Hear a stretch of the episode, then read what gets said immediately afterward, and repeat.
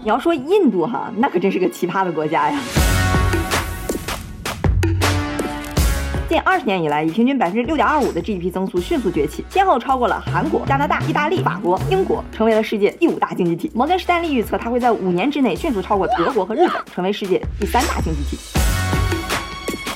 印度的两大富豪也是轮番坐镇亚洲首富，科技独角兽也是一个接一个往外蹦。苹果也刚刚说要把自己百分之二十五的 iPhone 生产转移到印度，哎，你听这印度是不是要一路开挂崛起了吧？可同时呢，它还有百分之十的人口处于极度贫困，很多人依然坚持露天上厕所，孟买最大的洗衣厂依然坚持着千人人工手洗。同时啊，印度也是腐败横行。那你说这个印度它到底是个什么情况？它这个经济到底是好还是不好呢？其实从两千年初开始，一直有人在说印度经济要崛起了，这都二十多年了，它还是持续在即将崛起和一顿混乱这个叠加态当中。那咱废话少说哈，就赶紧来看看这个奇葩的国度——印度。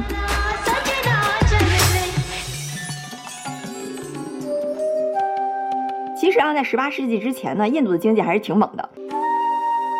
我给大家看一张挺有意思的统计图哈，这个啊是 IMF 对历史上各大经济体占全球经济总量的一个大概估算。当然，历史上数据肯定不能很准确哈，咱就看个大概。你看啊，美国是从二十世纪开始崛起的，占到世界经济总量的百分之四十。中国呢是从两千年初的时候开始发力，而印度呢，你别看它最近只是一个细条条，但是咱要往回一倒。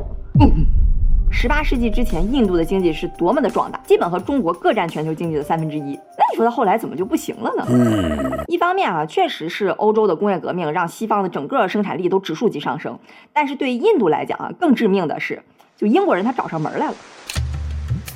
咱都听说过两大东印度公司吧？荷兰东印度公司和不列颠东印度公司。早一点，荷兰这个呢，其实哈还好，你别看它也叫东印度公司，但它其实主要覆盖的是东亚和东南亚，对印度的影响呢就还好。但后面这个不列颠东印度公司可就慢慢从贸易转成英国的印度的殖民了。英国本土那边如火如荼的工业革命，但像什么香料、原材料、纺织品这些，就直接从印度薅。早的印度这边呢，一直就是农业、纺织业，像什么工业、科技这边就一点也没发展。你看这段时间的人均 GDP，英国呢可以说是突突突突突往上窜，而印度呢就一直趴在那儿没起来。等二战结束以后呢，英国人走了，印度也终于独立了。可是你再看它的 GDP 呢，已经从当年的全球百分之二十五降到了百分之二。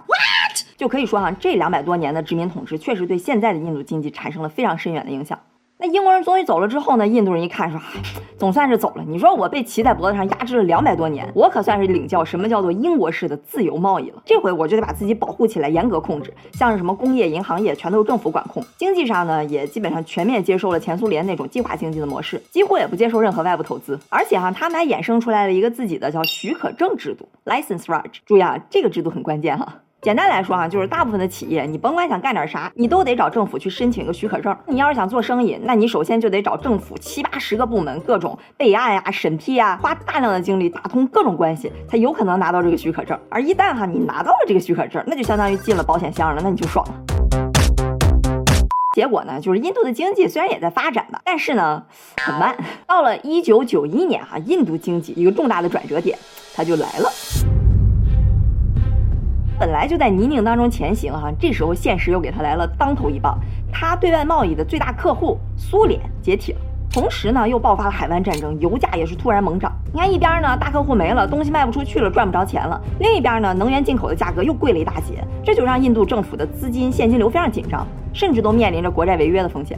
最后啊，逼得印度政府不得不伸手向世界货币基金组织借了十八亿美元的贷款，才算是度过了这个坎儿。不过哈，IMF 是什么人？那不可能随随便便给你贷款呀。那这贷款都得是有条件，钱我借你可以，但是啊，你必须马上给我全面整改，就按西方那一套华盛顿共识来给我搞经济自由化。就这样啊，印度就被半推半就着进行了非常全面的经济改革，什么降低关税呀、利率贸易自由化呀、开放对外投资啊等等。虽说呢，它没有开放的特别的彻底，但总算走向了市场经济。印度的发展也真的就走上了快车道。一九九五到二零一八年，印度出口平均每年增速超过百分之十三，全球第三，仅次于中国和越南。整体的 GDP 以平均每年百分之五点五的速度稳步上升，达到了世界第五。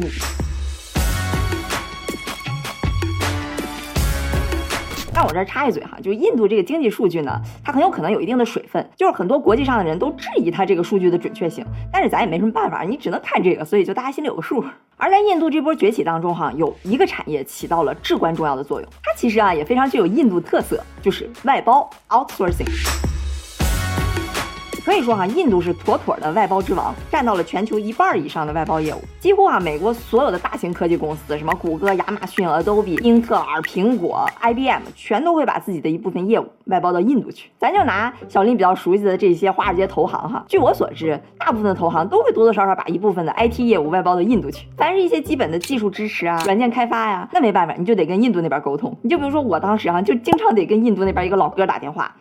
确实还挺费劲的，但是这个印度口音的听力哈，不得不说那是真厉害。那你说这些大企业为什么都会纷纷选择外包给印度呢？我觉得这里边哈最主要的三大原因，首先啊最直接的那就便宜嘛，对吧？人力成本低。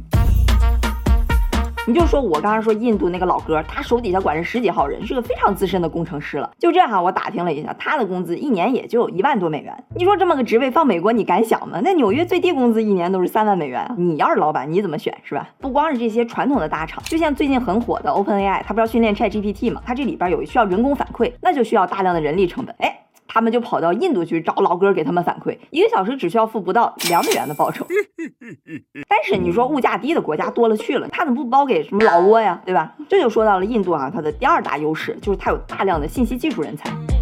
印度人啊，他不知道为什么就特别重视理工科的教育，很多家长都会觉得哈，就是培养孩子一个最重要的目标，那就是要把他培养成一个理工科人才或者一个编程人才。所以在印度的教育体系里边，这个理工科方面的实力就很强。咱别的不说啊，你就看看现在全球有多少顶尖公司的 CEO 都变成了印度人，谷歌的 CEO、微软的 CEO、Adobe、IBM，还有刚刚被马斯克干下去 Twitter CEO，这些都是印度人。而且他们不光是印度人，都是在印度本土上完大学之后才去的美国。你要看现在硅谷那些科创公司里头，还有大概四分之一都是印度人搞的，可见他理工科的教育还是挺有两下子的吧。而印度这最后一个优势哈，就真得感谢英国的殖民了，就是他说英语。My dear father, until now。虽说啊，印度实际上只有那百分之十到二十受过良好教育的人才会说英语，但你想，那也是将近三亿人呢，这单拎出来都能排到全球人口第四大国了。所以哈，就印度几乎成了全球的呼叫中心和技术支持中心。就我当时就不止一次的给什么购物网站啊，还有航空公司客服打电话，电话那头哈都操着一口非常浓郁的印度 accent。Hello。那你这么一看哈，印度那么多人英语还好，又理工科背景，劳动力还便宜，无可厚非的成了全球的外包中心。二零一九年哈，外包的总收入就达到了七百多亿美元，还有统计说是一千多亿美元，反正大概是这么个数量级，那是相当庞大的，尤其是对于印度的物价水平来说。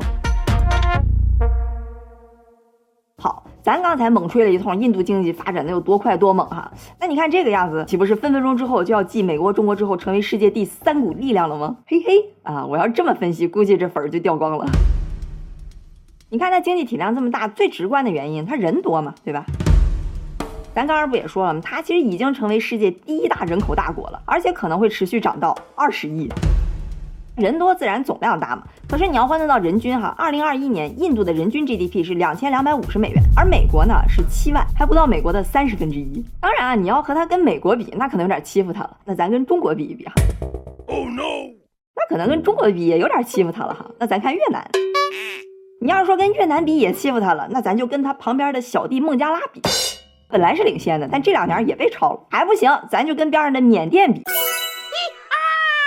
缅甸可以啊，你看印度发展的多快啊！但不管怎么说啊，印度这个人口发动机真的是让大部分国家都非常的羡慕。关键是什么哈？它这人口不光是多，而且结构还非常的好。就咱跟中国一比，你就发现老人非常少，年轻人跟小孩非常雄壮。印度的人口中位数是二十七点六岁，也就是说有一半的人都在二十八岁以下。相比之下啊，中国和美国的中位数大概是三十八岁左右，法国是四十二岁，韩国是四十三岁，日本呢四十八点四岁。这么大的人口红利，那得是多大的优势？哎，可是奇怪的是啊，印度不光是没有鼓励生育，而且一直在搞计划生育，就是鼓励大家要少生、晚生。别的国家都求之不得的人口，到印度这儿还一个劲儿被嫌弃，你说为什么？印度现在面临的问题啊，就是它这么多人口，但是没地儿用，它产生不了那么多的就业岗位。这样的话，多生一个人，那就不是说多了一个劳动力，多了一份生产力，而只是多了一张嘴，多了一份累赘，因为他没活干，找不着工作呀。其实那个印度的千人洗衣厂就从侧面印证了这一点。你说洗衣厂换个洗衣机它不香吗？对吧？就印度再落后，换个洗衣机应该还是挺轻松的。可是实际上呢，就是因为它人力成本太低了，低到就雇人手洗都比换个洗衣机便宜。这个现象反过来它说明什么呢？就说明这些人愿意接受那么低的工资去洗衣服，他们也找不着更好的工作了。那咱们来看一看哈，印度的经济它到底有什么问题？为什么产生不了那么多的就业岗位呢？哎，咱们现在要慢慢的深入聊一聊印度经济的底层问题了哈。小林总结哈，大概有三大问题。首先啊，就是印度的经济结构的问题。它其实并不是说没有足够的工作岗位哈，像洗衣服这种岗位它还是有的，只是说它没有很多高质量或者高生产力的岗位。你看一个经济体，我们可以简单的分为农业、工业和服务业。印度早期被英国殖民的时候啊，主要就是以农业为主。后来独立了以后呢，政府也是想着要大力发展一下工业了。可问题是什么啊？就是他把那些核心的产业都攥在自己手里搞垄断，还有那个许可证。总之啊，就是没有市场竞争，也比较失败，所以工业呢整体就比较拉垮。九一年之后啊，好不容易开始经济改革了，印度就成了全球的电话中心、IT 巨匠，服务业开始迅猛发展了，比例占到了百分之五十六。这听起来挺高的了吧？你光看这个比例，就感觉印度都好赶上那些发达国家了。但是它在发展的过程当中，实际上它跳步了。就你工业没发展好，就去搞服务业了。那有人就说了，你看印度那两大富豪哈，阿达尼跟安巴尼轮流坐装是亚洲首富，这都全是实业巨头啊。那你说印度的工业不是挺好的吗？但实际上呢，他俩其实大部分都是垄断，而且跟政府的关系还勾连不清，这反倒是一种不发达的表现。尤其是这个阿达尼哈，去年财富增速最快，一下攀升到全球老二，结果今年又被做空机构暴雷，成了跌的最快的人，是不是挺神奇的？小林就准备之后单做一期视频哈，聊聊这个老哥。说回来哈，其实想说的重点呢，就是印度的工业它不太行。那为了解决印度制造业弱的问题哈，印度政府就在二零一四年搞了一个印度制造的计划，Make in India。通过各种政府的补贴政策扶持，力图把印度打造成世界的新工厂。毕竟印度的人力成本低嘛，就吸引了大量的企业来印度建厂。你比如说像汽车行业哈，通用、起亚都投资超过了十亿美元。你像电子企业就更多了，什么富士康、苹果的供应商和硕、华为、高通、三星、vivo、小米，全都在印度投资建厂。不过就目前来看哈，虽然印度政府花了这么大的力度吸引那些企业来建厂，但总体效果平平。你看这个啊，是印度制造业占 GDP 的比例。本来印度政府是想在二零二五年把这个比例提高到百分之二十，但现在不升反降，从十七还掉到了十四。印度之前半个世纪搞的那个许可证制度，不光是说带来工业薄弱的问题，更主要、更深层也更不好解决的是它的官僚主义，就是腐败的问题。这也是印度的第二大问题。它可不光是说政府腐败，而是整个经济体的运行都不太好。就在印度哈，你不管是什么小孩上学、看病，你要做个项目，你就办点什么事儿都得上下打点一番才行。你想考个驾照，都得拿钱摆平。有百分之六十的人都不参加考试就拿到驾照了。什么规则、制度、法律，其实很多哈就是装装样子。你就得深刻的领会到什么叫做事在人为，你就走走关系啊，送点这个呀，可能就解决了。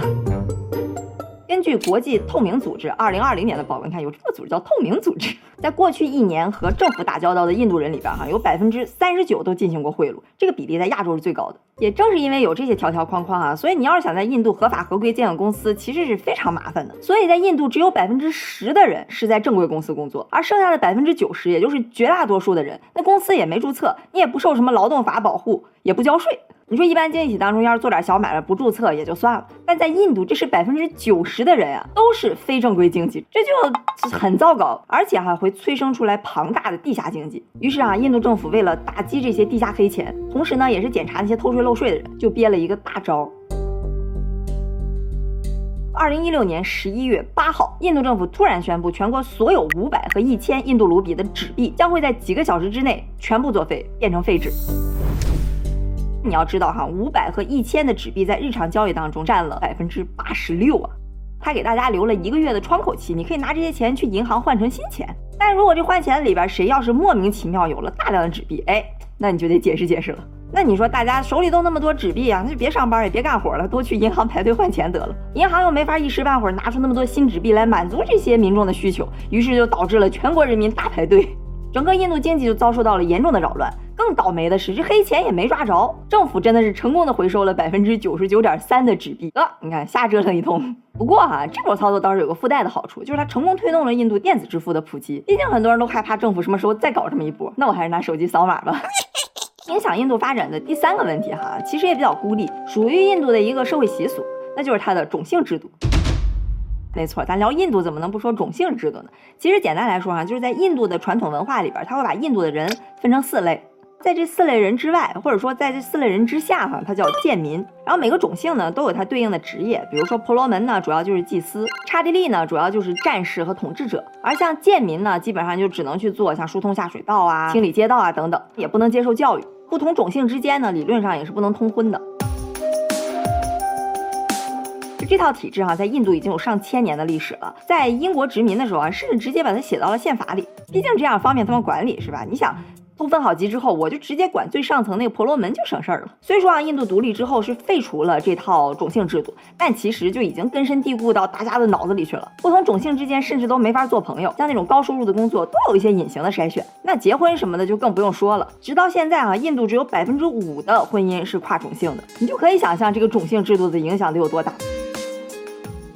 当然，宗教文化这事儿哈，咱就不深聊了。但是你从经济学角度来讲，你直接把一堆人呱呱呱切成四份儿，然后去管理，这肯定是影响效率。政府为了消除这种根深蒂固的文化影响哈，就在比如说学校招生啊、企业雇员的时候，都会有指标，就是你这些低种姓的人必须要达到多少比例才行。但到现在哈，就不同种姓之间的像教育水平啊、贫富差距，都还是有非常明显的区别。我声明一下啊，这个就是我个人的观点。当然，也有一些研究说呢，这个种姓制度对印度其实影响不大啊，所以大家可以自己判断一下。好，当然咱们提到的这三个问题哈，就导致了印度没有办法提供足够多的岗位来给这些快速增长的人口，这就导致了它经常会被提到的一个现象，就是贫富差距严重。你就直观想啊，它的人均 GDP 都低到那个样子了，但还是一直连续做亚洲首富，甚至一度冲到了全球第二。一个城市里边就一街之隔，一边呢是高楼大厦，另一边呢是最底层的贫民窟。那它的贫富差距得大到什么程度？这估计是全球贫富差距最严重的几个国家之一了吧？哎，咱还是专业点哈，用数据说话。我比较仔细看了这个世界不平等报告的二零二二年版。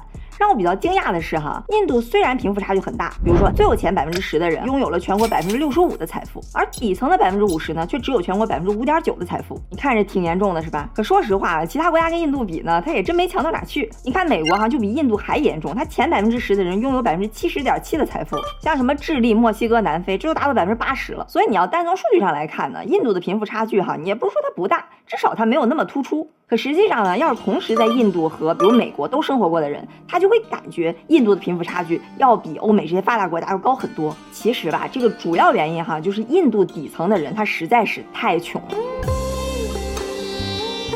联合国把每天收入在三点六五美元以下的人划分为贫困人口。印度在二零一九年的时候，还有百分之四十五的人处于贫困人口，那就是将近一半，六亿多人啊。所以你要光看印度和美国，比如财富分配的比例，看可能差不多，但你要看实际的生活水平呢？印度的贫富差距哈就是巨大的，每年都有两百五十万人被活活饿死。